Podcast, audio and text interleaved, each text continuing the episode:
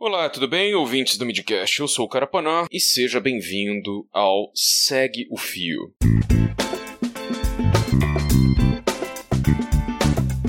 Esse é o programa do Midcast onde são materializados em podcasts populares threads do Twitter, em episódios de no máximo 8 minutos. Se você já conhece esse formato, sabe do que eu estou falando, mas se por acaso ainda não conhece, thread é uma sequência de vários tweets abordando um tema específico, onde apenas 280 caracteres não seriam suficientes. Esse formato possui sempre uma pessoa narrando, que pode ser um convidado, algum integrante do Midcast ou a própria pessoa criadora do fio. Vale a pena lembrar que o conteúdo a ser reproduzido aqui sempre possui a autorização prévia do autor ou autora. Hoje iremos conferir a thread do Tomás Conti, arroba Tomás V. Conti. Ela foi publicada no dia 22 de setembro de 2019 e fala sobre como décadas antes dela começar, os economistas já alertavam que não daria certo a guerra às drogas e que as evidências acabaram confirmando o que eles previam. Vem comigo e segue o fio.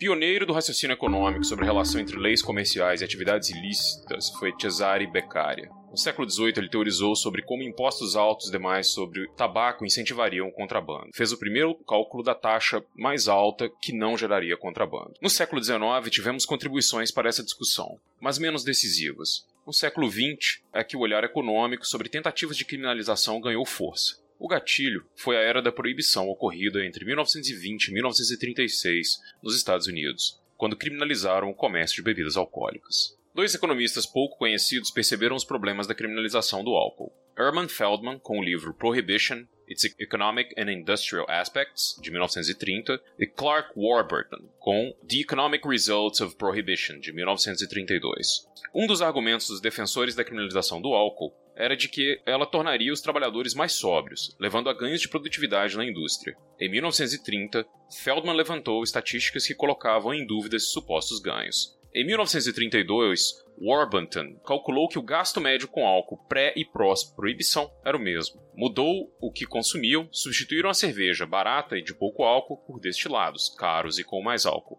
A quantidade consumida caiu, mas pouco, isto é, demanda inelástica. É o vício. Talvez mais importante que isso, na argumentação eles apontaram que os custos da fiscalização para fazer valer a proibição deveriam ser levados em conta no cálculo de benefícios. E os pequenos benefícios do menor consumo não seriam suficientes para compensar a fiscalização cara. Após o fim da criminalização do álcool, logo veio a Segunda Guerra e caiu o interesse pelo tema das consequências da criminalização. Mas a ideia de que a proibição era contraproducente já circulava. Em 1968, Simon Rottenberg analisou a economia da proibição da heroína, vigente desde 1914. Explicou o porquê dos custos elevados de fiscalizar, da ineficácia da fiscalização e que quanto maior a proibição, maior o incentivo à cartelização e à corrupção de agentes públicos. Em 1969, Edward Erickson expandiu a análise de Rottenberg, analisando mais de perto a relação entre proibição preço no mercado legal e o incentivo ao crime que o preço elevado gerava. Daqui em diante, estabeleceu-se a necessidade de olhar os efeitos indiretos da política.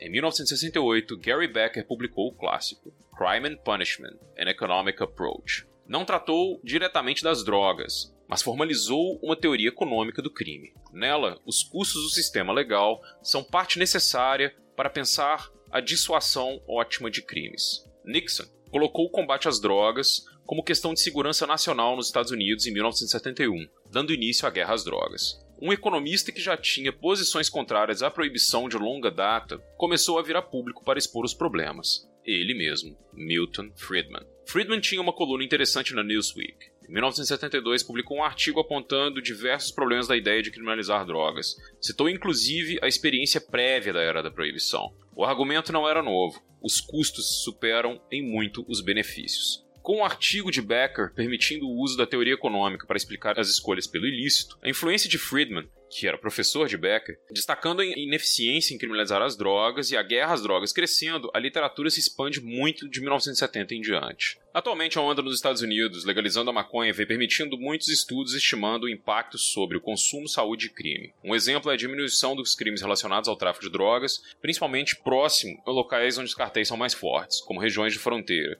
e os efeitos da legalização recreacional sobre a alocação dos esforços da polícia. Por não ter que coibir esse tráfico, a polícia pode se dedicar a atender e dissuadir outros crimes mais violentos. Por exemplo, a evidência na redução dos estupros.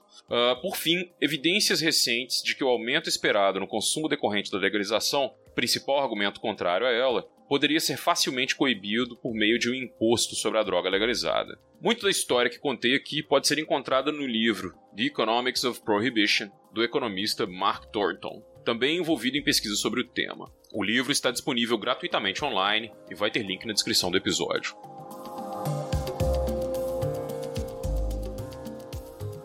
Lembrando que o link para essa thread está na descrição desse episódio, assim como os dois artigos que ajudaram no embaçamento da thread. Se você quiser me seguir no Twitter, meu perfil é carapanarana. E, por favor, uh, se vocês não conhecem, nos escutem toda terça-feira no Vira Casacas Podcast. E se você curtiu mais um Segue o Fio e tem alguma sugestão de conteúdo para esse formato, é só mandar pelo Twitter no perfil do Midcast, o arroba podcastmid. Valeu e até a próxima.